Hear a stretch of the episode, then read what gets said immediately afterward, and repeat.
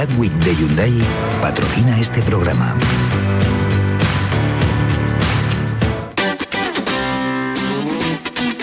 El pelotazo de Canal Sur Radio con Antonio Caamaño.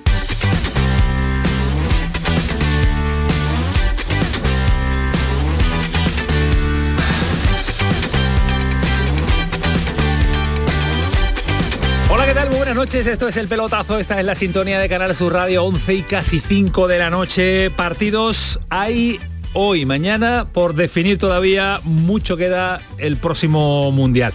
Algunos acaban de terminar, otros en juego, algunos que se disputan esta madrugada. Y el clásico Brasil-Argentina, que va a ser eh, pues un partido también para tener en cuenta, con una noticia que surgía esta tarde porque no va a estar el eh, Papu, no está en la convocatoria, tiene molestias en la rodilla, mañana por la tarde va a llegar a Sevilla y se sabrá qué es lo que tiene el jugador argentino y si puede llegar o no para el partido ante el Alavés. Pero anda Ismael Medina ahí, pues eh, emocionado el bombo del mes de marzo, con los bombos, más que el bombo, los bombos del mes de marzo de la repesca que se presentan interesantes. Ismael Medina, ¿qué tal? Muy buenas. Hola, ¿qué tal? Muy buenas, Antonio Ahí te Camaño. veo con el boli, con la libreta, con el móvil, eh, Bueno, intentando... me, me gusta un bombo más que soy Me voy feliz con, callar, me voy a con un sorteo. ¿Qué te gusta? Es más, ya ha terminado la fase de clasificación europea, Europea, efectivamente. para el Mundial. ¿Qué selecciones ya se han clasificado para el Mundial después de jugarse No, la va a decir todos todas. los partidos? Alemania, Dinamarca, Bélgica, Francia, Antonio, Croacia. España, Serbia, Inglaterra, Suiza y Holanda, porque a mí eso de Países Bajos no me gusta.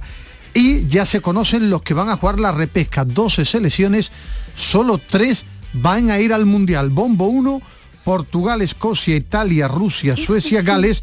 Bombo 2, Turquía, Polonia, Macedonia, Ucrania, Austria y la de República esos Checa. tres para el Mundial, solo. De estos 12 equipos, 12 solo selecciones, tres van al Mundial. solo tres al Mundial. Yo solo deseo que vayan Italia y Portugal. No me gusta un Mundial sin Italia y porque yo soy ya medio portugués. Entonces quiero que vaya mi, mi selección de A Portugal. nuestros oyentes, ¿tú crees que le interesan mucho tus gustos Bueno, pues yo lo digo. internacionales? yo lo digo. Porque lo mismo no le interesa, pero yo lo digo. Kiko, tuitea que Ismael solo quiere un mundial con eh, Portugal. con Portugal e Italia, que son fundamentales eh, para el eh, próximo mundial. Ahora nos cuenta Ismael qué pasa y qué sucede con el eh, Papu, pero en un rato vamos a estar con Robert Moreno, que ya prepara el partidazo este fin de semana ante el Real Madrid, nada más y nada menos. Muchas ganas tenemos de charlar con el entrenador del Granada, porque hace ya cinco meses que firmó por el conjunto nazarí y para nosotros es un auténtico desconocido. Solo lo hemos escuchado, visto y oído a través de televisión, a través de las radios, ruedas de prensa, pero no hemos tenido la oportunidad de hablar eh, con él. Sí ha tenido más cercanía eh, Antonio Callejón. Antonio, ¿qué tal? Muy buenas. Antonio, muy buenas. ¿Qué nos vamos a encontrar? eh, eh, ¿A qué entrenador vamos a encontrar? ¿A qué Robert Moreno nos vamos a encontrar? Bueno, yo creo que lo vamos a conocer un poco mejor, ¿no? Porque eso, él- eh, eso vamos a intentar. Sí, porque creo que su afinidad con la afición no está siendo la, la deseada ni, ni por los aficionados ni por el propio Robert Moreno. Es un entrenador que le gusta explicarse mucho y, y- y mostrarse cómo es. Dice que es una persona, lo ha dicho siempre, muy natural. Así que bueno, a ver por dónde va esta charla. Además es una semana importante, la previa ante el Real Madrid. Y además con una buena noticia, eh, recupera algunos jugadores que después vamos a ampliar un poquito, pero recupera Sí. jugadores en el centro del Bueno. campo, que es la zona donde más problemas Sí, está teniendo Robert porque no Moreno. está, ¿no? no está Luis Milla, eh, Etequi parece que no va a llegar. Podría llegar con Alonso, que sería un refuerzo tremendo porque está sufriendo mucho Granada en el centro del campo. Pues eh, ahora charlamos con eh, Robert Moreno. Una jornada donde el Betis ha celebrado su Junta General de Accionistas, un clima deportivo mucho más tranquilo, lo dista en la clasificación. Lógicamente, si la comparamos con otras ediciones de juntas eh, de accionistas, pues esta no ha tenido nada que ver, sobre todo en la duración. Se aprobaron todos los puntos con la aprobación del Consejo de Administración, el presupuesto de la actual temporada, se confirmó incluso la construcción de la ciudad deportiva que va a estar finalizada a mitad del año 23. Ahora nos va a contar Tomás Furé y escuchamos al eh, presidente, pero vaya por delante un sonido de la posibilidad de la llegada de Ceballos en el mercado de invierno. Bueno, no, ahora mismo tenemos el plantel completo, ficha disponible y bueno, cuando llegue el mercado de invierno veremos la situación que tenemos en cuanto a ficha disponible, opciones, pero ahora mismo todavía es pronto. Esto dice el eh, presidente, pero hay que entender y leer sobre las líneas Ismael Medina en el que también ha confirmado que ve muy difícil que se pueda fichar, ¿no? Bueno, sí, ¿Te lo crees o no?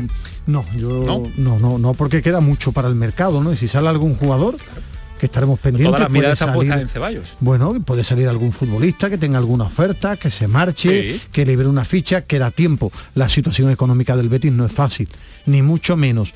Pero algún movimiento, el Betis va a intentar que se produzca. investigaremos a ver qué pasa por ahí, pero yo esa puerta ni mucho menos. Vamos detrás de una pista, a ver si somos capaces de dar con esa tecla. Pues esto es el pelotazo, está Antonio Carlos Santana, está Kiko Canterla ordenándolo todo, 11 y 9 casi 10, Antonio Carlos, vamos bien, está bien, está bien, está bien, nos hemos portado bien en la presentación de este programa, comienza el pelotazo hasta las 12 de la noche. El pelotazo de Canal Sur Radio con Antonio Caamaño. ¿Existe algo más valioso que el tiempo? Pues no. Por eso, esta Black Week Hyundai te lo regala. Porque si compras un Hyundai te ahorras muchos meses de espera para tener tu coche. Black Week de Hyundai. Lo quieres, lo tienes. Condiciones especiales para unidades en stock. Más información en hyundai.es. Disfruta todo el mes de noviembre del Black Friday de Social Energy y consigue tu tarjeta regalo de hasta 300 euros con tu solución fotovoltaica. Además ahorra hasta un 70% en tu factura de luz y aprovecha las subvenciones de Andalucía. Pide cita al 955 44 11 11 o en socialenergy.es. Solo primeras marcas y hasta 25 años de garantía. La revolución solar es Social Energy. Los romeros de Alanís, jamones y paletas ibéricas de bellota, los mejores embutidos de la Sierra Morena de Sevilla, de Alanís. Venta online, entra ahora en shop.losromerosdealanís.com y en 48 horas tendrás tu pedido en casa. ¿Y a ti se puede saber qué te pasa? Nada, esta hija mía, que parece que prefiere pasar estas fiestas con el novio en lugar de con sus padres. Ay, críalos para esto. Me lo soltó ayer, que vino a traerme el cupón extra de Navidad de la 11. Ah, bueno, si te ha dado ya el cupón, que haga lo que quiera. En Navidad, qué bello es repartir. Cupón extra de Navidad de la 11. El 1 de enero, 75 premios de 400.000 euros y más de 910.000 cupones premiados. Compra ya tu cupón. 11. Juega responsablemente y solo si eres mayor de edad. ¿Existe algo más valioso que el tiempo? Pues no. Por eso, esta Black Week Hyundai te lo regala. Porque si compras un Hyundai te ahorras muchos meses de espera para tener tu coche. Black Week de Hyundai. Lo quieres, lo tienes. Condiciones especiales para unidades en stock. Más información en hyundai.es. La mañana de Andalucía con Jesús Vigorra.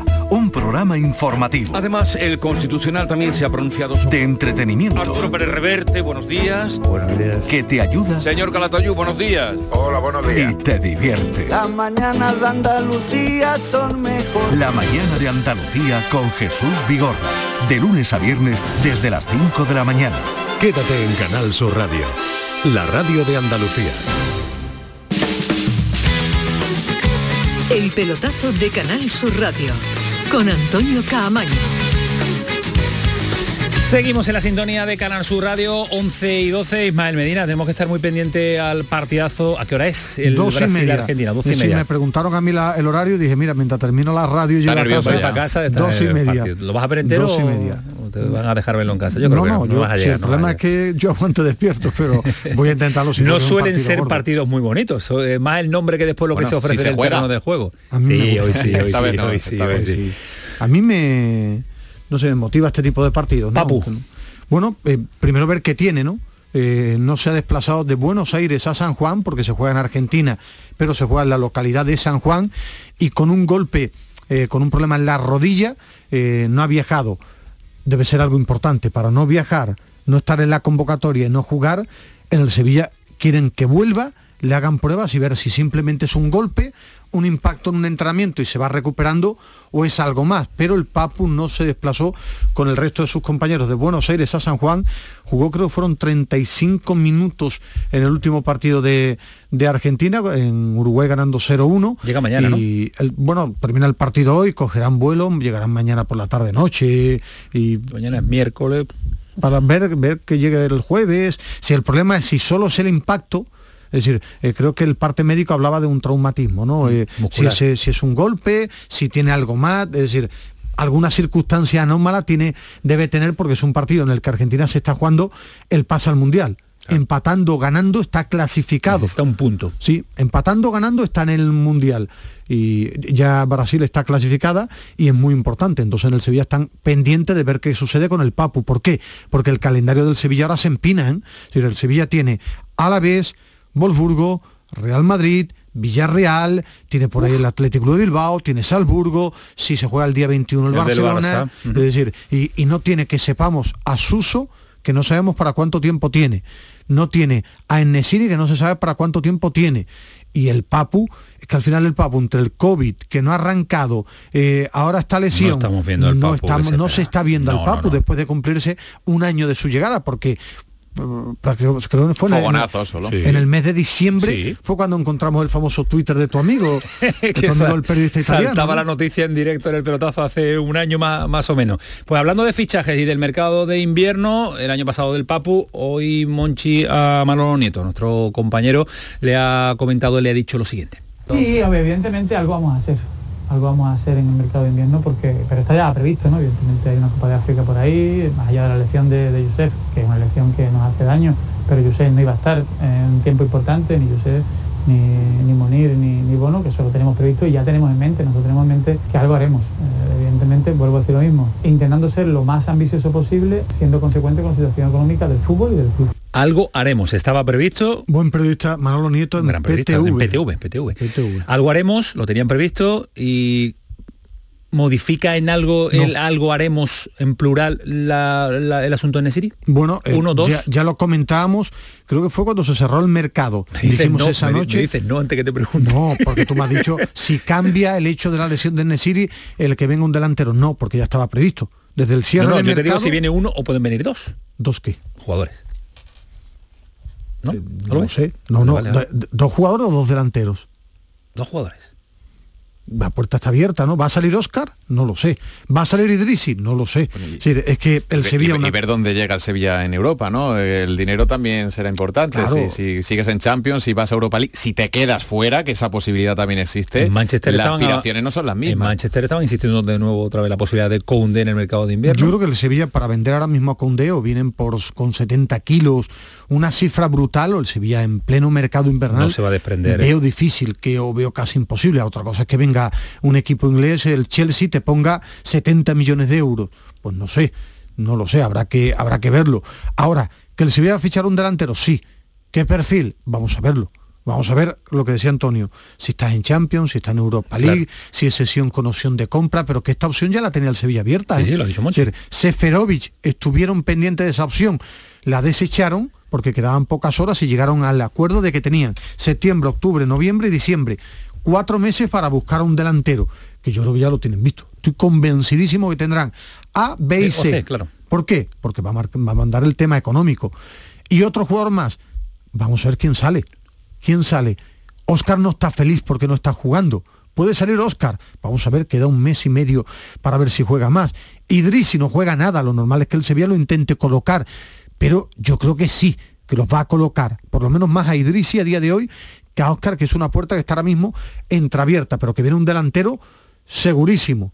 ¿Quién? Habrá que investigar. Ahí está Eso-. Ese es el tema. No, es ustedes que tenéis. Twitter, no, porque es ustedes que tenéis Twitter. Sí, hombre, y si las to- si noticias to- en si- Twitter. a ver si- si a ver si todo- sale algo. Si todo se diera en Twitter, Sí, qué sobre fácil todo sería. porque salen, no, porque salen en los países de los jugadores a través de Twitter. Pues el Papu salió una noticia en el Twitter de un periodista en Italia. Sí, sí, Hoy pero en día, se da una vez cada, cada 100 fichajes. en los países, lo de Delaney lo dio un periodista danés en su Twitter. Lo de Delaney igual, hoy en día, los periódicos en el Twitter del periodista donde empieza Sí, a porque salir, es lo más inmediato y lo que queremos es la inmediatez, pues para Twitter se dan los fichajes. Mm, Pero por lo problema- menos te ponen la, te ponen ponen la- la en la línea. En la línea queríamos eh, estar para hablar con Robert eh, Moreno, porque tenía muchas ganas de charlar con el entrenador del Granada, eh, toda su trayectoria desde que llegó a la capital nazarí, Antonio, y muchas ganas tenemos, nos ha costado, pero siempre que está nuestro Paco Ceballos detrás, pues es una alegría que tengamos la oportunidad de charlar ah, con él. ¿Te parece que nos vamos hasta tu tierra? Me Antonio? parece ¿Te magnífico Ya lo ha localizado Kiko. Sí, pues hay muchas ganas de, de hablar con con el míster, no solo al acabar los partidos o antes de que empiece. con un la, poquito más tranquili- reposado. con la tranquilidad y reposado Eso que nos da la noche y las charlas del eh, pelotazo. Robert Moreno, ¿qué tal? Buenas noches. Hola, buenas noches. Imagino que después de los parones ligueros a causa de la selección, uno está como loco, ¿no? Porque, porque llega el fútbol de competición. Es la típica pregunta que se le hace a los profesionales, pero ¿lo llevas bien o te gusta la continuidad de semana a semana? Pues no te sabría decir, hay momentos en los que la semana a semana y más cuando estás en una dinámica creo que positiva como la nuestra, pues eh, te va bien, pero yo creo que para recargar pilas y descargar un poco la tensión que supone la competición, eh, pues el- los parones nos, sirven para eso. Sé que hay gente que no les gusta ni que quiere la competición de clubes habitualmente, pero en mi caso creo que son buenos momentos para poder trabajar cosas, para relajar, para, para tener una visión un poco más amplia de lo que vienes haciendo y no tener la esclavitud de la inmediatez. Eh, a los jugadores les viene bien eh, desconectar un poquito, los que no son internacionales se les suele dar algún día más de descanso. Eh, ¿El entrenador cambia la dinámica o sigue con su rutina diaria? Pues nosotros hemos entrenado hasta el viernes, con lo cual la rutina diaria era casi la misma, con la salvedad de que, de que no tienes competición el siguiente fin de semana y te da tiempo para hacer eh, algo diferente en cuanto al análisis de lo que has venido haciendo, no solo en el último partido, sino en el grupo de partidos últimos que has jugado. Pero cambia poco. Nosotros, ya te digo, entrenamos hasta el viernes, hemos vuelto, hemos vuelto hoy a los entrenamientos, porque ayer decidimos dar fiesta porque jugando el domingo nos parecían demasiados días y ahora nos viene un ciclo de 11 días sin parar, que luego jugamos el viernes contra el Athletic de Bilbao. Y ahora ya esta semana la dinámica es la misma. Aprovechas eso para, para analizar lo que has estado haciendo hasta ese momento. Le preguntaba esto, Robert, porque nos había comentado Callejón, también nos lo había dicho en alguna ocasión Rafa Alamela, compañero del Ideal, es usted un hombre de, de rutinas. Eh, ¿Cómo es el día a día de Robert Moreno en el Granada? Pues eh, intento llegar muy temprano eh, a la ciudad deportiva. ¿Qué hora? eh, porque son momentos sobre las seis, seis y media, depende del día. ¿Tiene usted la llave? Eh, ¿Tiene usted la llave de la ciudad deportiva? No, tenemos un magnífico grupo de trabajadores de seguridad que están allí siempre, las 24 horas, y en cualquier momento podemos estar por allí trabajando sin problema. Eh, y nada, a esa hora llego y bueno, eh, hoy he, intentado hacer un poquito de gimnasio porque si no luego al mediodía a veces me cuesta. Y después ya me pongo, me pongo a ver partidos, me pongo a hablar con el preparador físico que también llega muy temprano junto, junto a mí, Juanjo del Ojo, que lo conocéis por ahí por Sevilla bien.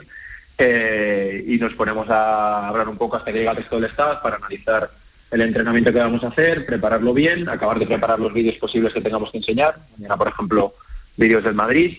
Y ya llega la hora del entrenamiento, sobre las diez y media, y luego entrenamos. Al acabar el entrenamiento nos volvemos a reunir, nos dan el vídeo del entrenamiento, lo, lo analizamos y preparamos el del día siguiente. Después ya llega la hora de comer casi y la tarde la dedico pues a visionar partidos de rivales. Me gusta, más allá del trabajo que me hacen, me gusta ver cuatro o cinco partidos enteros de rival a que me voy a enfrentar para tener una visión pues, de las estructuras y bueno, una- no, no sé explicar el por qué, pero necesito ver los partidos, normalmente los veo a doble velocidad para entender un poco lo que es el rival en ataque y en defensa y encontrar los puntos débiles y los puntos fuertes. Eso de, de aquellos que dicen de que los futbolistas, los entrenadores no echan una jornada laboral completa, no conocen la jornada laboral de, de Robert Moreno. Yo creo que eso está cambiando, Antonio. Es, es decir, eh, cada vez más los futbolistas son mejores profesionales, se cuidan más, tienen eh, más ayudas y nuestros futbolistas llegan una hora y media más o menos antes del entrenamiento, así que sobre las nueve, nueve y media como muy tarde están ahí, hacen el entrenamiento, los vídeos que tenemos que hacer, porque yo los tengo que tener disponibles por si les quiero enseñar vídeos individuales, luego los vídeos colectivos que hacemos, la hora y media, dos horas de entrenamiento, cuando acaban tienen sus protocolos de recuperación, en nuestro caso tienen el desayuno y la comida obligados con nosotros.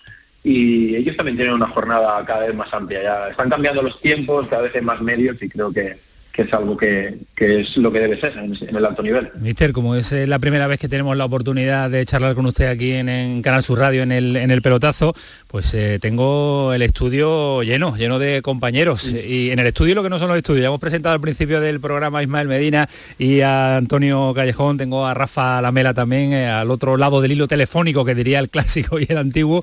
¿Cómo se portan? ¿Cómo se portan en, la, en el día a día los compañeros de los medios de comunicación con Robert Moreno? Pues yo creo que bien, en general, hacen su trabajo. Critican cuando consideran que tienen que criticar, en la mayor parte de las ocasiones de manera constructivas. Hay otros que tienen la esclavitud del clic y que deben ah, sacar titulares de, de mis eh, comentarios o de mis eh, respuestas que son amplias y que, y que les dan bastante juego. Pero bueno, es mi forma de ser.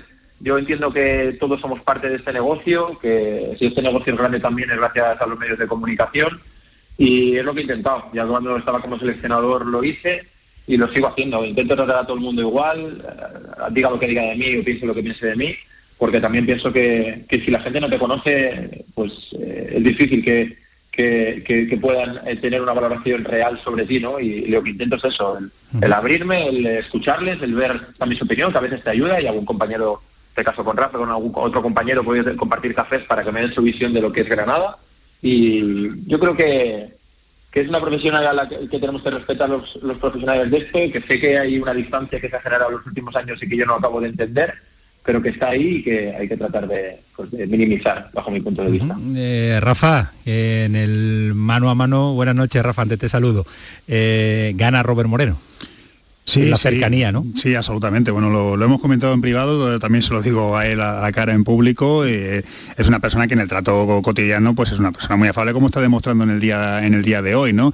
Lógicamente, como, como también estaba diciendo, es, es una persona sujeta a la crítica por, por el cargo que tiene. Evidentemente, el fútbol también es, es un terreno muy temperamental o sentimental, de emociones para los aficionados y a veces pues reaccionan de manera pues exagerada ante, ante los acontecimientos.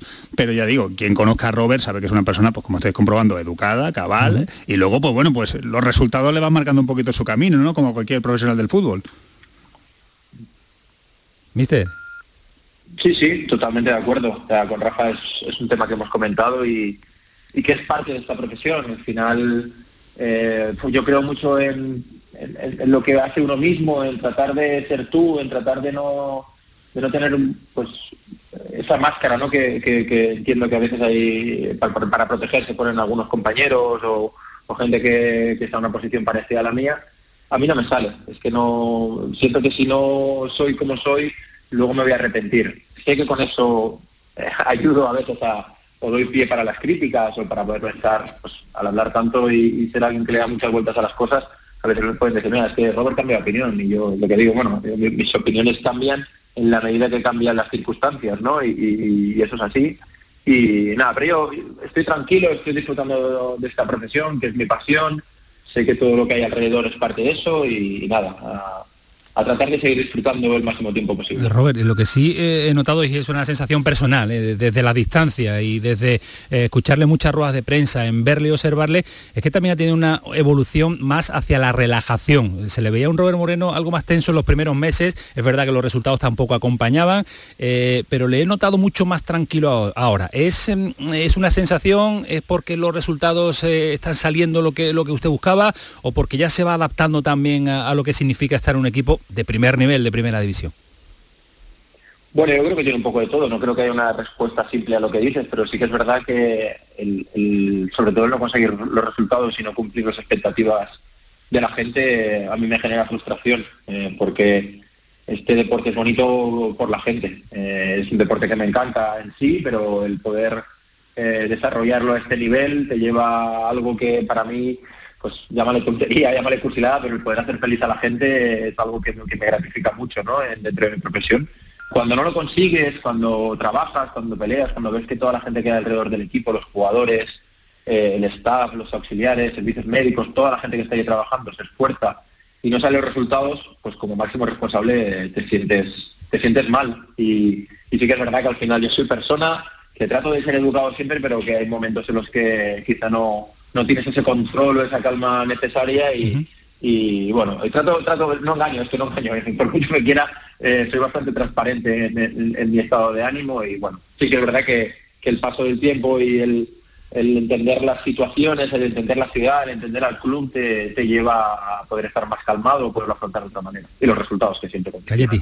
Eh, mister, ¿está usted muy pendiente de, de lo que dicen los medios o, o depende de la semana? Pues te voy a decir, mira, yo eso, yo creo que hay una parte de lo que decís que es muy importante para mí porque es la que puede afectar a mis jugadores. Y ahí lo que trato de hacer es con la gente de prensa del club y, y- y con Oscar, que es la persona que me acompaña a mí desde la salida de la selección. También te lo preguntaba por eso. Sí, trato de hacer un filtrado, yo trato de hacer un filtrado. A veces prefiero ser feliz en la ignorancia, ¿sabes? No tener conocimiento de algunas cosas, pero sí que es verdad que me llega, o sea, me llega de forma resumida y de forma coherente ese filtrado de cosas que consideramos que son importantes para el rendimiento del equipo. Evidentemente hay cosas que ni me las dicen ni las quiero leer, porque, porque como os decía, eh, yo trato de analizar un poco vuestra profesión también y el por qué a veces te tienes que enfrentar a determinadas situaciones y entiendo que cada uno recibe sus presiones, ¿no? Yo la, la de mis jefes, que todos tenemos a un jefe, y vosotros la de los vuestros. Y, y al final es algo que tratas de cuidar porque no quieres regalar titulares que luego llevan a malentendimiento. Eh, comentamos con Rafa en su momento el tema del objetivo Europa, ¿no? Si tú escuchabas mi rueda de prensa, en la rueda de prensa yo decía que lo primero era salvarse y que luego, ¿por qué no mirar hacia arriba, ¿no? Y poder tener ese, ese reto. Pero lo que quedó es que el objetivo era Europa, ¿no? Entonces, ahí tienes que ir con cuidado para tratar de no condicionarte porque luego la gente, lógicamente, cuando no cumple las expectativas que has generado, pues, pues se enfada. Pero ya te digo, sí que me llega la información, lo que pasa es que trato de, de leer las cosas que realmente pueden afectar al equipo, a mis jugadores y, y a mí como entrenador. Buen tipo Oscar, ¿eh? Sí, yo, eh, yo veo mucho fútbol, me gusta analizar mucho el fútbol, tener mi propia opinión. Además, a Granada lo veo siempre en casa porque además escucho a Antonio, que es mi compañero de Movistar, pero sí estuve... Se nota, Ismael, per- permíteme que te lo diga, que se, que se nota el tiempo mí- que te llevo siguiendo. A mí me gusta mucho ver el fútbol y tener mi propia opinión, a veces acertada, a veces equivocada, es la mía, e intento escuchar a los profesionales, pero sí el día del Granada-Sevilla detecté que era algo más que un partido. La forma en la que celebró el cuerpo técnico del Granada y la gente que yo, porque me gusta observar, además conocía a Juanjo del Ojo que estuvo con Joaquín Caparrós, también el entrenador de porteros tiene vínculo con Sevilla y había preguntado por él, ¿cómo un entrenador vive un partido siendo capaz de abstraerse la atmósfera que había allí? Lógico en fútbol, lógico en fútbol, pero que había una tensión con respecto a usted como entrenador. ¿Cómo es capaz de abstraerse durante el partido con eso? Y después de aquel partido también, cuando pasa media hora, si siente que se relaja como ser humano y dice, pues hoy lo hemos conseguido y hoy voy a dormir muy bien. Pues tampoco dormí mucho, porque la tensión en positivo también afecta. Eh, yo la reflexión que hago, me gusta mucho prepararme para este tipo de situaciones y al final, eh, desde la racionalidad es difícil, aunque yo soy muy de lógica y de racionalidad, lo que pienso es que todo lo que no sea estar centrado en el partido me está perjudicando a mí mismo, porque a la hora de estar durante un partido analizando lo que pasa, y ese día hubo muchos cambios en la segunda parte, en el que Julen cambió el sistema, todo lo que no suponga para mí estar concentrado y centrado en lo que pasa eh, puede perjudicar al equipo y si perjudica al equipo y el equipo no consigue resultado, en definitiva el, el mayor perjudicado soy yo como máximo responsable. Entonces, mi aproximación es, primero, disfruta Robert de lo que estás viviendo, porque vienes del barro y llegar aquí es un premio y trata de disfrutarlo y luego céntrate con la gente que tienes alrededor que te ayuda en tratar de estar lo más atento a las cosas que pasan para ayudar al equipo. Y luego sí que es verdad que cuando ya pita el árbitro, pues ahí las emociones eh, pues se pueden dejar llevar y... ¿Ha sido el día más feliz desde que entrenador del Granada? ¿Es el día, aquel día más feliz?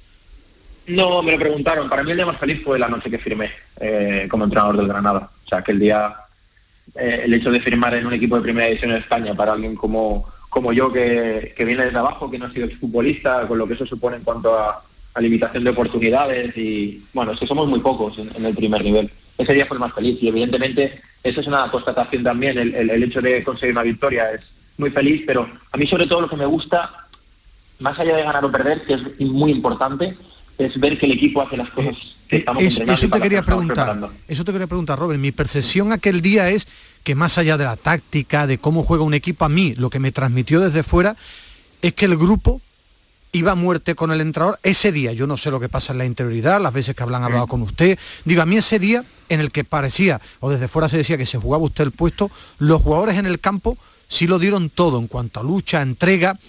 Y yo no creo mucho en el populismo, porque hay veces que los jugadores dejan caer un entrenador, pero también hay veces en la hierba en la que el jugador demuestra que está con el entrenador. ¿Usted lo, lo percibió también así? Yo desde que estoy de entrenador de Granada, y ese día también, no he percibido en ningún momento falta de apoyo por parte de mis jugadores, no solo en los partidos, sino en los entrenamientos. O sea, el día del Rayo que tuvimos una actuación que, que no se merece la, la camiseta de Granada, el resto de días, de verdad te digo, Ismael, que, que he sentido ese apoyo y que he sentido que todo lo que les pedía lo intentaban. Eh, para mí es muy importante, lo dicho, y ya sé que eso puede sonar, si yo en algún momento detecto que los jugadores no me siguen, el primero que va a dar un paso al lado va a decir, oye, eh, no puedo tirar esto adelante, voy a ser yo, porque es un sinvivir, o sea, nosotros convivimos muchísimas horas y cuando tú ves que un equipo no te quiere seguir, es muy duro, eh, es, es, eh, es muy fastidiado. Sí que es verdad que aquel día eh, yo creo que el equipo dio un paso adelante, pero un paso adelante en el sentido de liberarse, de ir a las presiones que habíamos trabajado contra un gran equipo, pero que yo creo que el equipo había competido también en partidos anteriores, sin, sin fortuna en el resultado, pero había competido. Y esa percepción la tengo, también te digo que tengo una suerte enorme de entrenar a Granada, es un grupo humano increíble, increíble, o sea, es de los mejores que yo me he encontrado en, todos los años que llevo de experiencia y, nada, yo estoy muy contento con ellos, yo creo que ellos con el staff y con la gente que estamos también, también lo están y, y poco a poco creo que vamos eh, de alguna manera sincronizándonos y entendiéndonos entre todos. Eh, Robert, me, da la impresión que, que poco a poco has ido encontrando la base o el esqueleto que, que- tú estabas eh, moldeando, ¿no? De alguna manera, ¿no? Bajo ese sistema un poco 4-4-2 eh, y sobre todo la presencia de, de jugadores que podemos decir que per- pertenecen al núcleo duro, ¿no? Nueve futbolistas de la temporada pasada las alineaciones, ocho con el español, los cinco capitanes el día que, que le que le ganáis fuera de casa al Levante. Es decir, un poquito la, coger lo mejor que has heredado, ¿no? Y añadirle un poquito de tu cosecha, pues eh, tu, en tu manera de ver el fútbol, ¿no? Que es un poquito también un, un equipo más dominante, con fases en las que gestione bien la pelota, que saca construyendo desde atrás. Sí, ha habido una evolución y ha habido un rendimiento creciente de determinados jugadores. Yo, sinceramente, soy mucho de meritocracia, lo que buscaba en la selección y lo quiero buscar también como entrenador de club. Me fijo mucho en lo que pasa en el día a día en los entrenamientos eh, y también me influye mucho el hecho de a quién me voy a enfrentar y qué es lo que tengo que hacer para ver las características. Todos los jugadores no son iguales. Y sí que es verdad que, el equipo yo creo que ahora está en el camino de lo que queríamos. Al principio lo pedimos, eh, lo hicimos en la pretemporada, luego cuando empezó la competición la falta de resultados positivos eh, pues te puede generar algunas dudas. Para liberar a los futbolistas, dices, oye, no pasa nada, vamos a tratar de evitar un poquito de riesgo al principio, o sea, sobre todo en el inicio, y luego iremos ganando en confianza y se ha, ido dando, se ha ido dando esa situación. Nos hemos hecho más sólidos a nivel defensivo y ahora tenemos algo más el balón, pero que para mí la, la posesión en sí mismo no, no, es, no es un objetivo que busque. O sea, yo creo que tener el balón si no te sirve para llegar a la portería rival y, y tratar de tener oportunidades, no sirve de nada. Eh, entonces, en sí misma no es, no es algo que, que busque. Es porque pienso que con el balón tú puedes llegar a la portería rival, pues si no lo tienes no puedes. Eh, Robert, a principio de temporada, eh, bueno, cuando te presentaron comentaste que eras más fan de tener una plantilla tirando a corta, eh, con, menos efectivos. Eh, se te han acumulado las bajas esta temporada en el centro del campo. No sé si, si por ese lado te arrepientes un poco, hubieras pedido algún refuerzo más. Claro, evidentemente no sabías que ibas a tener muchos, muchos lesionados ahí, pero es una parte en la que está, mm, le está costando al equipo, ¿no? Eh, tener sana a toda su plantilla. ¿Cómo llegan? No sé si alguno llega para el Real Madrid, si con Alonso, Tequi, que ya están entrenando un poco con el grupo, lo tienen complicado. Sí, vamos a recuperar a gente esta semana, incluso Isma ya ha entrenado hoy con nosotros. Eh, quizá no llega, va un poco justo, pero con Alonso va a estar disponible y, el resto de gente más o menos, yo creo que vamos a llegar con, con- pocas bajas, más allá de, de lo que te digo de Tequi, de Milla y de, y de Domingos. El resto van a estar, quizá no para jugar todo el partido, pero van a estar disponibles. Bueno, tratamos de, cuando hacemos eso, fíjate, además, ahora que estamos jugando con dos pivotes y tengo seis, como aquel que dice, contando con Montoro que lo podemos poner en media punta, y, y- y nos han caído cinco, ¿no? Teniendo a Monchu solo como, como único. Pero bueno, tengo ahí otros jugadores. Ismael la ha visto a Escudero jugar por dentro, de interior, Sí. ¿no? En algún partido allí con el Sevilla. Es Está y dando- Rochina. está, está dando y pista, Rochina- está dando pista, mister. Sí, sí. No, no, sí, la gente, eso ya, ya lo he hecho algún día. Es decir, y Rochina también puede jugar ahí. con la radio y- apagada, y no Víctor. Díaz- Sí, sí, sí. Y Víctor Díaz también puede jugar ahí. A mí- yo creo que cuando tú consigues que la dinámica del grupo es buena, los nombres son importantes, pero lo importante es la fortaleza del grupo. Y fíjate que el otro día contra el español la gente tenía dudas. Perdimos, ¿eh? 2-0, pero el juego del equipo me parece que no tuvo mucho que envidiar al del día del Levante. Y no estaba Milla, que perdimos, que todo el mundo dijo, "Oh, sin Milla, ¿cómo vas a...? Salió Montoro, salió Monchu, y para mí lo hicieron muy bien. Entonces, creo que la fortaleza de un equipo es que haya competencia en todas las posiciones, que es lo que a mí me gusta, pero con esos 20-21 jugadores yo creo que es, de campo es suficiente. Esta semana no hace falta decirles nada psicológico, anímico, vídeo, nada de nada, ¿no? Bueno, vídeos sí, vídeos siempre... No, digo, no vídeo, no, vídeo motivacional no ninguno, no hace falta, ¿no? No, e- intenta hacerlo con el mensaje siempre, con mi mensaje. Me, me gusta en cada partido tratar de buscar algún eh, alguna motivación, alguna algún gancho emocional, el, el- el- el explicarles de- pues, un poco con storytelling, ¿no? que creo que al final es como funcionamos las personas, hacia dónde tiene que ir el partido, pero está claro que esta semana, esta semana hay que convencer a la gente de que podemos ganarle al Madrid. Eh, porque hay equipos que pueden tener dudas, este tiene pocas, yo creo que lo ha demostrado en los últimos años y eso ya trasciende a, a mi etapa solo como entrenador, que es un equipo que compite con todos los rivales. Y, y en ese sentido es lo que vamos a reforzar y yo estoy convencido de que vamos a ganarle al Madrid. Luego vamos a ver lo que pasa, pero yo estoy convencido. Sobre lo de escuderos que con San Paoli Escudero aprendió. San Pauli era una locura táctica, entonces Escudero no era un lateral, es verdad, aparecía mucho por dentro, eh, era en los laterales podían hacer lo que le daba la gana y con San Pauli eh, eh, podía jugar por dentro, podía jugar por fuera y, lo puede utilizar ahí Robert, Robert Moreno. Decía usted antes que, que habla demasiado en rueda de prensa. ¿Debe mejorar eso? Digo porque desde la lejanía se arrepiente de que desde fuera podía tener la percepción, y yo incluso la tenía, de que hablaba demasiado del entrenador anterior y que parecía que le hacía más de mal que de bien. Qué bien. Bueno, yo hablo demasiado en general. eh, de lo Di- de, Digo en rueda de prensa que- porque le cogen titulares, a eso me refiero. ¿eh? O Sí, le sí, podemos sí, coger sí, titulares. ¿no? Pero, yo, pero ¿sabes lo que pasa, Ismael? Que, que esto lo, lo hablo con Paco, la persona de prensa, lo hablo con Oscar. Es que si no, es que si no me expreso así no voy a ser yo. Y si no soy yo, pues, pues que casi no me interesa, ¿sabes? O sea, yo es que lo entiendo así, lo vivo así, doy explicaciones, sí, a veces me equivoco, pero bueno, eh, es mi forma de ser, es mi forma de expresarme y, cambiarlo, eso, porque puntualmente algún día me puedan... Pues bueno, también por otro lado me dicen que, genial que me pueda explicar, porque así la gente entiende mejor las cosas o puede comprender y salirse de los tópicos y decir las tres frases hechas que ya conocéis y que están tan manidas, pues es que a mí no me apetece, no me gusta, no quiero ser eso. Y como no quiero serlo, pues voy a seguir cometiendo errores. No, nosotros lo agradecemos. Lo ¿eh? agradecemos, claro, pero, pero- todo pero además u- usted sabía que eh, venir eh, el entrenador después de Diego Martínez, el entrenador post época dorada, gloriosa del Granada, era un reto, pero también un riesgo, ¿no? Sí, pero la vida es eso, es correr riesgos. Hace 11 años cuando dejé un trabajo seguro en la casa, eh, sabía que corría el riesgo de pedir una excedencia que a lo mejor luego no me guardaban el puesto y me metí a trabajar de analista en el Barça B cobrando lo mismo que cobraba en el banco, sin la garantía de estar mucho tiempo. Y fíjate, aquí estoy. En la vida hay que correr riesgos. Si no corres riesgos, si no apuestas fuerte, es difícil eh, eh, con- conseguir grandes cosas. He apostado muchas veces en mi vida, me he arriesgado muchas veces.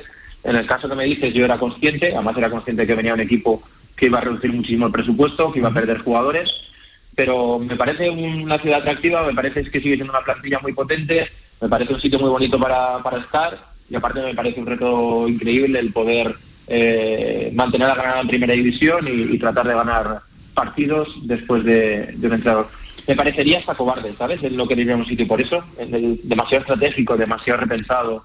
Que hago, bueno, no voy porque lo ha hecho muy bien el de antes, dejo que vaya alguien, se estrelle y luego ya iré yo. Que no sé, no es mi forma de funcionar.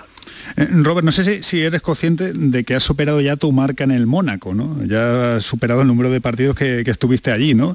Eh, eh, mm, ha pasado, eh, vamos, yo creo que ha sido un máster absoluto en estos meses, ¿no? De, cómo someterte a, a- a la presión, ¿no? De, un equipo de, la máxima categoría, ¿no? Tras vivir un poquito eso como, como segundo espada y, y luego el periodo de la selección.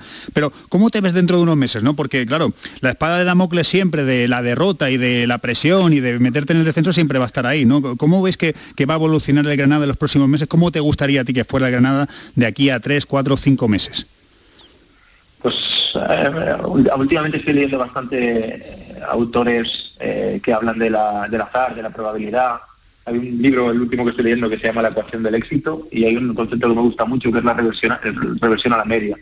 Y yo creo que la reversión a la media de este equipo a largo plazo es estar clasificado en puestos tranquilos. Y como creo mucho en eso, creo que al final, en 38 jornadas, el fútbol pone a cada uno en su sitio, pues, pues me veo eso, acabando la temporada tranquilo con el Granada, dando muchas alegrías a la gente y, y haciendo sentir a la gente orgullosa de, de cómo, de cómo juega su equipo. Es, es ahí donde me veo. Eh, sé que es una hora ya bastante tarde para el entrenador del Granada, así que si tenéis alguna rápida, alguna de última hora, sé que Ismael es muy de pregunta de, de última hora. Venga, dale. Ismael, Bueno, a mí porque ha sido muy, bueno, por cierto, hablando de libro, ayer en la librería estaba buscando un deporte, hay un libro de Robert Moreno que se llama Mi receta del 4-4-2, digo porque me gusta buscar libros Que de es el sistema con el que está jugando ahora, ¿eh? no con el 4-3-3 que empezó. Sí. Vuelve- Vuelta al origen. Vuelta al libro. al libro y al origen. Eh, eh, tan contundente le he visto porque, eh, explíqueme, porque, bueno, es lógico que el entrenador piense en eso, pero he hecho muy contundente. Veo que podemos ganar y que vamos a ganar al Real Madrid. ¿Por qué? ¿Qué tiene preparado? ¿Qué partido visualiza en la previa? Lo va a decir Ismael. Bueno, eh, yo, yo creo, yo creo que el Madrid es, es un gran equipo, con mucho talento, con un entrenador al que admiro. Me encanta lo que transmite Ancelotti, no solo como entrenador en cuanto a lo táctico, sino en cuanto a lo que es a nivel de comunicación, a nivel de que es un señor. No conozco a ningún futbolista que hable mal de Ancelotti y su carrera es envidiable. pero yo cuando preparo el partido veo los puntos débiles, veo los puntos fuertes de mi equipo y, estoy convencido de que voy a ganar todos los partidos. Luego las circunstancias me pueden eh, quitar, eh, quitar la razón, pero creo que si estamos en la línea que estamos últimamente, en los Cármenes, con el apoyo del público y con lo que supone para este equipo el competir contra equipos grandes, como pasó contra el Sevilla o contra el Barça, eh, que los pusimos, a uno le ganamos y al otro casi le ganamos en el Camp Nou, creo que vamos a dar ese puntito extra que se necesita en el fútbol para eh, jugar contra Goliat eh, y que David gane. Entonces eh, yo confío en tener en tener el tirachinas con la piedra pequeña que dé en el ojo y, poder tumbar al gigante. Pues ojalá sea y que lo podamos disfrutar este fin de, semana. Gracias, eh, entrenador, por estar este ratito con nosotros, por eh, poder acercarle también a, a todos los oyentes de Andalucía a través de Canal Sur Radio del Pelotazo la figura de este eh, entrenador para nosotros desconocido, que lo veíamos, que lo oíamos desde la distancia, pero que hoy lo conocemos un poquito más. Gracias por atendernos en el Pelotazo. Un abrazo fuerte, Robert. Un abrazo fuerte, gracias a vosotros. Hasta Buenas luego, hasta luego, adiós. Bueno, la Mela, que yo creo que nos ha dejado, a mí no me gusta eso decir nos deja titulares, eh, sino que creo que ha sido una charla interesante donde hemos podido conocer un poquito más al entrenador del, del Granada. Sí, se ha descubierto un poquito, sigue siendo retador, evidentemente, porque no deja de ser un desafío morrocotudo el que le espera el domingo con el Real Madrid, pero, pero creo que se ha abierto y un poco pues hemos conocido un poco mejor a Robert, que, que los que estamos un poco en el día a día ya sabemos que de esa cercanía y, y de esa manera hablar, le gusta mucho hablar de fútbol, o sea, si le abres la conversación de fútbol, eh, te va a contar cosas y te va a resultar interesante a los que nos gusta y nos apasiona este deporte, pero también viene bien un poco que la afición vea que es una persona bastante razonable, ¿no? Que no ese aporte a lo mejor ese gesto chulesco que a veces se, se le ha visto, que se le ha podido, el prejuicio que le puede rodear, pues se queda desmontado, ¿no? En cuanto tiene un rato alargado para, para expresarse como, como ha tenido esta noche. Pues sí. Las sensaciones que ya nos transmitíais, eh, Cayetti, desde Yo- la distancia. Yo, yo es que he visto una evolución de, de- eh, como persona, como entrenador de, de Robert Moreno desde su llegada hasta estos cuatro meses que acaba de cumplir en el banquillo del Granada. Una evolución en su discurso, una evolución con, con el equipo, una evolución incluso en los resultados. También ha estado bastantes partidos sin, sin perder y, y creo que es un entrenador muy trabajador. El otro día, no me acuerdo ya en qué edición del pelotazo, decía Alejandro, porque yo defendía a Robert Moreno, defendía porque no sé si, no- creo que fue en la victoria contra el Levante, dice, ahora te subes al carro. Digo, no, no, que yo no he estado nunca, ni me he subido ni me he bajado. De verdad que... Está de moda eso de los carros ahora, el carro de Luis Enrique, el tren de no sé qué. Yo me subo, me bajo una barbaridad. Tú, Por bueno, favor, tú compras billetes en cada partido. Yo lo, lo único digo es que la evolución, luego los resultados, lo ha dicho antes Rafa muy bien, los resultados dirán dónde tendrá que estar Robert Moreno en los un tiempo. Pero, pero a mí la evolución personal y profesional de Robert Moreno a mí me está gustando y creo que la afición debería de darle un poquito de chance. A mí me ha dado la sensación de que es un hombre inteligente, un hombre que se va a adaptar a, a lo que el Granada necesita y yo creo que lo está demostrando cada semana y sobre todo con su idea originaria, cómo ha ido evolucionando a la idea que esta plantilla necesita y, y este hablar de equipo da. fútbol, lo decía Rafa, hablar de fútbol, lógicamente, explicaciones después nosotros en el tema del carro, claro que analizaremos cada partido y, y diremos si lo que nos ha gustado más o menos, que nos marca mucho el resultado, pero bueno, hablar, todos, hablar, de fútbol siempre, siempre es agradable y charlar con los protagonistas para intentar conocer un poco más algo más de su trabajo. Yo creo que no está reñido eso con después cada uno analizar lo que vemos en cada partido, ¿no? Los entrenadores son personajes solitarios, especiales, pero, pero no todos tienen capacidad de rectificación. Y yo creo que Robert Moreno ha ido eh, aprendiendo que, que te- no tenía que ir en ciertas direcciones, que tenía que corregir algunas, Claro, que tenía que, que mantener cosas eh, del pasado que iban muy bien y que funcionaban, y a partir de ahí pues dejarle su sello. Pero, pero no todos son capaces de ello. ¿eh? Algunos se, se encastillan ahí en lo suyo, lo suyo, lo suyo. Nosotros tenemos la mala experiencia, por ejemplo, aquí, bajo mi punto de vista, la etapa de Paco Gémez, en la cual él mm, se cerró en banda y sin embargo Robert Moreno ha dicho, mira, antes que me corten la cabeza voy a, voy a, a- a variar un poco esto, voy a girar un poco el volante, no bruscamente, pero de manera moderada y creo que los resultados le están dando la razón. Es que modificar cosas mal. no significa cambiar. Yo creo que el estilo, como es un entrenador, no lo puede cambiar. pero sí tocar- tocar piezas y movimientos, Claro, claro. es que el fútbol Claro. se mueve. Son resultados, son detalles, son estados de ánimo. Esa es la inteligencia de los entrenadores. Bueno, pues eh, lo vamos a dejar aquí porque tenemos también la actualidad de eh, verde y blanca, así que Antonio Carlos me va a matar. Paramos eh, un instante y seguimos en el pelotazo. Hasta luego, Rafa, cuídate mucho. Un abrazo. hasta luego, adiós.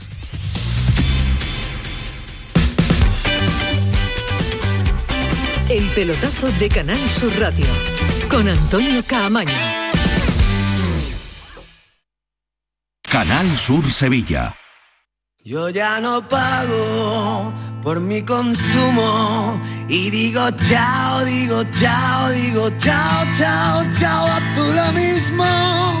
Vente conmigo, nuestro petróleo es el sol. Dile chao.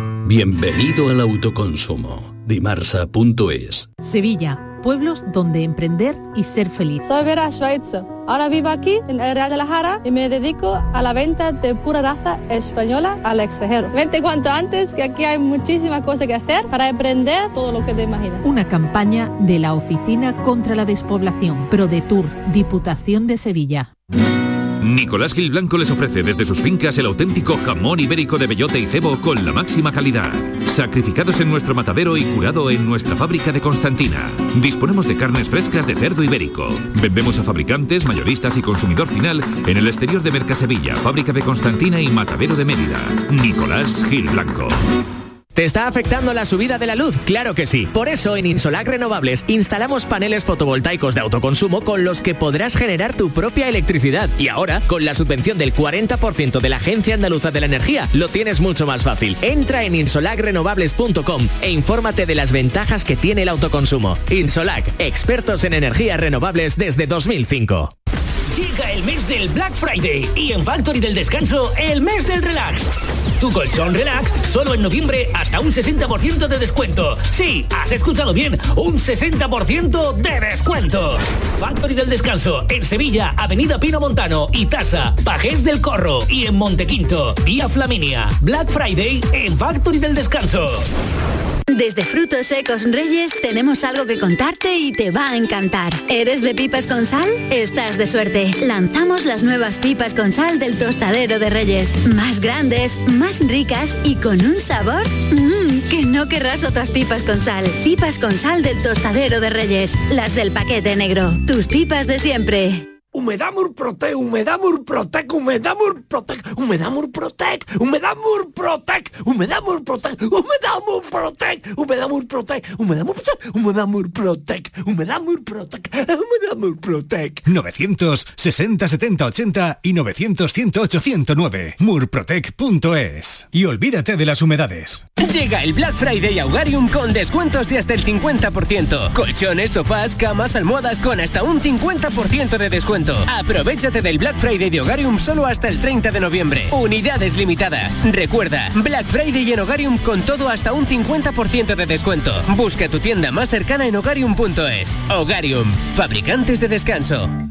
Mientras duermes, hay mucha gente de radio. Gente que está viajando, limpiando, conduciendo, repartiendo, vigilando. Toda esa gente forma parte de un club y están en la mañana de Andalucía, el club de los primeros de Canal Sur Radio, con Charo Padilla. De lunes a viernes desde las 5 de la mañana. Quédate en Canal Sur Radio, la radio de Andalucía.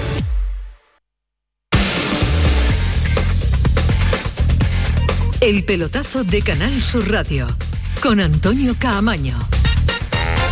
Estamos de vuelta ya en el eh, pelotazo, un ratito todavía nos queda por delante y hoy ha sido un día donde se ha celebrado la Junta General de Accionistas eh, del conjunto verde y blanco, con un clima deportivo mucho más tranquilo, eso lo dista la clasificación y desde el punto de vista económico pues eh, también.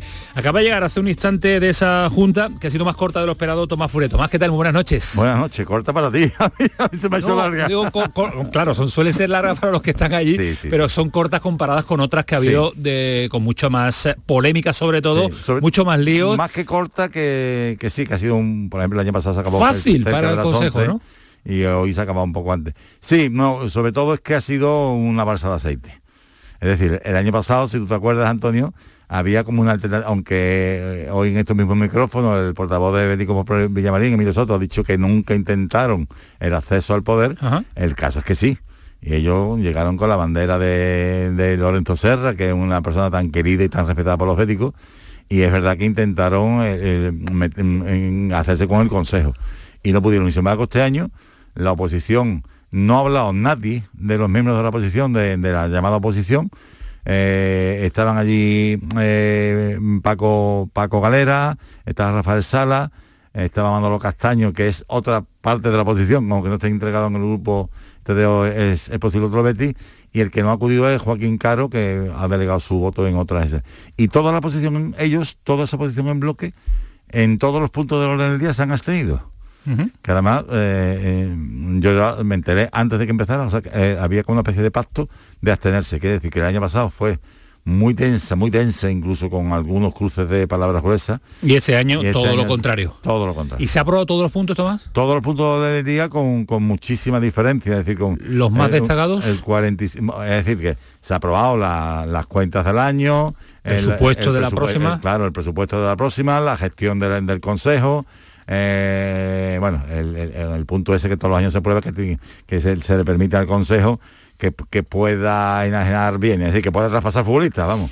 Y después el último punto del orden del día, que ha sido cuando se ha informado, aunque ya se había dicho durante en otros puntos del orden del día, sobre todo en el informe del presidente, cuando se ha informado de que la ciudad deportiva eh, se va a construir, sí o sí, con fondos del... Ha sido una de las sorpresas de la Junta, ¿no? No, estaba en el mundo del día y ya lo veníamos contando nosotros en estos micrófonos durante la semana. Es decir, el Betis tiene que haber empezado, el Betis tiene un, un- un crédito blando, muy blando, del Banco Europeo de Inversiones, eh, y el, cuando en 2019 se presentó este proyecto, se iba a empezar inmediatamente. Lo que pasa es que el, el COVID se lo ha llevado todo por delante. Entonces han conseguido un aplazamiento y se va a empezar las obras. eh, en, en el primer semestre han hablado sobre el mes de abril del año que viene y con un plazo de ejecución de unos 15 meses. Es decir, que seguramente para finales de 2023 va a estar acabada, va a estar acabada la ciudad deportiva. Y esto te digo que es muy importante porque una vez que se acabe la ciudad deportiva, la intención del, del Real Betis es acabar el estadio. Y eso sí se haría con los fondos CVC, de este fondo de inversión, que el Betis va a recibir unos no- 95 millones, y de esos 95 millones, uno entre 60 y 65 millones se puede destinar a acabar el estadio. Primero la ciudad deportiva y después el estadio o la acabe- sí, hasta que no se acabe la ciudad deportiva, No va- no se va al no, no, lo ha dicho después el presidente, lo ha reiterado, ¿no? Ahora vamos a escuchar sonidos de aro, pero me llama poderosamente la atención uno, Tomás, y quiero que nos lo explique y lo decodifiques. Dos años de, de, de austeridad, Austeridad. ha hablado. Eh, ¿Qué significa la austeridad para, para el Betis? Sí, eso lo anunció Pagola, el tesorero, durante cuando estaba degradando las cuentas del año. Pues la austeridad es que el Betis, que está al límite del- en, en- todos los sentidos, es verdad que tiene una economía precaria, que ahora va a tener- ha recibido uno bueno, pues no, el Betis no puede seguir gastando por encima de lo que, de- que ingresa. ¿Va, va a influir en el mercado de invierno? ¿Va a influir en el próximo eh, mercado de eh, eh, Lo que fichajes? han dicho es que para fichar tendría que salir alguien, tendrían que vender a alguien. Y para el año que viene es verdad que van a ca- acaban contrato varios futbolistas, pero también ah, eh, eh, se va a intentar a- a- algún valor en alza vender, ¿no? Para poder para poder fichar. Pero claro, el- el- ahora mismo el mayor activo del Betis eh, a nivel internacional es Fekir. Y con Fekir, sin embargo, se está negociando la, la continuidad, la renovación del contrato, ¿no? También la reconoció el presidente. Pero es verdad que se, se va a intentar que, que- que- que alguien salga, como pasó en la época de los Celso, de Pau López, cuando se fue Junior, Emerson. Bueno, pues se va a intentar que salga alguien que, que te deje un, que no se puede invertir más que el 25% de, lo de- los beneficios de lo que tú eh, en fichaje, ¿no? De lo que tú vendas.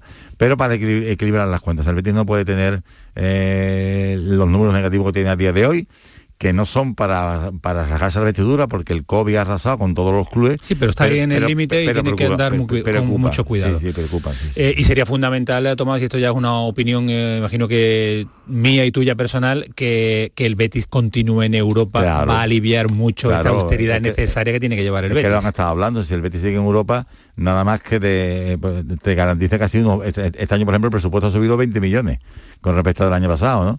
Eh, entonces, es, es fundamental entrar en Europa, que se normalice el mercado y que el Betis pueda vender tanto en el mercado de invierno como en el mercado de verano y que, mm, por ejemplo, ya el Betis sí va a tener una gran inyección, lo está teniendo ya, por, por el tema de, la, de, la, de los abonos y de las entradas, ¿eh, ¿no? Es decir, que el Betis hasta ahora eh, prácticamente ha tenido que devolver dinero o no ingresar porque los socios llevaban mucho tiempo sin poder disfrutar de, de su carnet. Entonces, ya con normalidad, con los estadios ya a tope, va a tener mucho más dinero. Y después, claro, eh, por ejemplo, cuando se haga el estadio, cuando se haga la, la grada de preferencia y la cubierta, se va a intentar meter ahí también eh, restaurantes, tiendas, es decir, Claro, lo que es sea un estadio moderno, sea un estadio que negocio, genere- que genere una economía, que, claro. que genere ingresos durante todos los días de la semana y no solamente cada 15 días. ¿no? Pues eh, Tomás, gracias, descansa, que sé que ha sido un día de un- muchísima un intensidad. placer, un placer y un honor estar en tu programa. Está dicho Aro sobre los dos años de austeridad. No solamente estos dos años, para que el crecimiento del club de un punto de vista de la adquisición de jugadores sea sostenible, siempre la- las ventas tienen que ser mayor que las compras, porque además también que, eh, digamos, satisfacer el servicio de la deuda y otro tipo de inversiones. Eso no es solamente... Ahora, en la situación en la que tenemos, pues desde luego hay que ser muy cauteloso a la hora de hacer inversiones, sobre todo cuando tienes que hacer esas inversiones para poder generar plusvalía y cuadrar cuentas. Pues esto ha dado de sí la Junta General de Accionistas del Betis. Madre mía, qué prisa tiene. Tanto Ismael Medina como Antonio Callejón ya han salido por la puerta para ver el partido de Brasil-Argentina. No les entretengo más, les cuento la alineación y sobre todo reseñar que en Argentina juega Acuña, que está Messi, que está Di María, Paredes, Los Celso, que está Lautaro y busco también rápidamente la de Brasil y está Danilo Alison, Alessandro Marquiño, Militao, Fabiño, Paquetá, Fred, Vinicius Junior, Cuña, jugador del Atlético de Madrid y Rafinha. Esto fue el pelotazo, esto sigue siendo Canal Sur Radio, ahora llega Cremades y todo su equipo, así que no se muevan de ahí, continúen con nosotros siempre en su casa, siempre en Canal Sur Radio. Que pasen una buena noche, que disfruten, adiós.